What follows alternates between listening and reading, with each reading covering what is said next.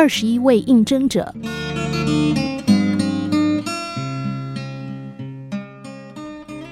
迪克十四岁的时候，他认为自己已经是个大人了。这一年暑假，他对父亲说：“我不要整个夏天都向您伸手要钱，我要找个工作。”父亲听到之后非常开心，他对迪克说：“好啊，迪克，我会想办法帮你找份工作的，但是恐怕不容易哦。现在正是人求事的时候。”儿子说。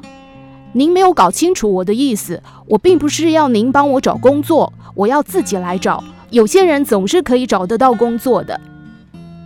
父亲带着怀疑问他：“哪些人呢？”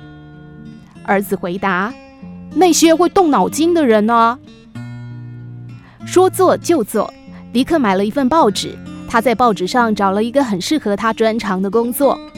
广告上说，应聘的人要在第二天早上八点到达四十二街的一个地方。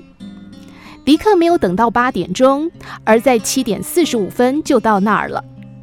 可是他看到已经有二十个男孩排在那里，他排在队伍中的第二十一位。要如何才能够引起老板特别的注意而竞争成功呢？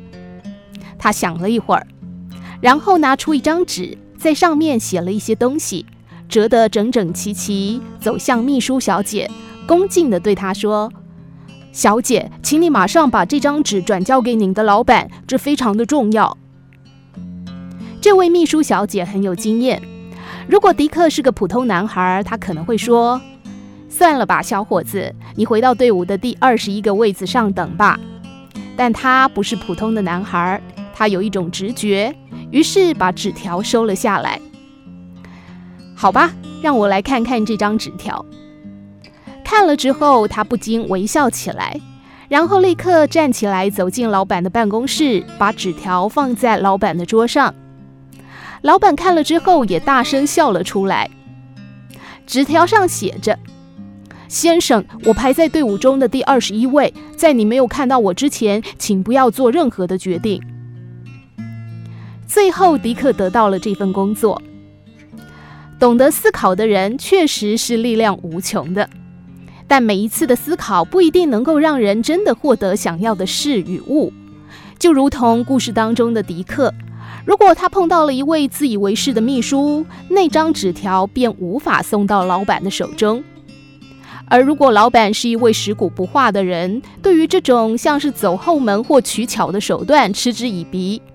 又或者，其他应征者当中真的有比他更具能力的人，他依旧会失去这个工作机会。所以，我们除了该学习面对问题时要懂得动脑筋思考外，也要有不怕失败、挫折的意志。毕竟，有时候失败并不是我们不智，而是时不我与。懂得思考又能够抗拒失败的人，才能够从中不断地为自己寻找出新的出路。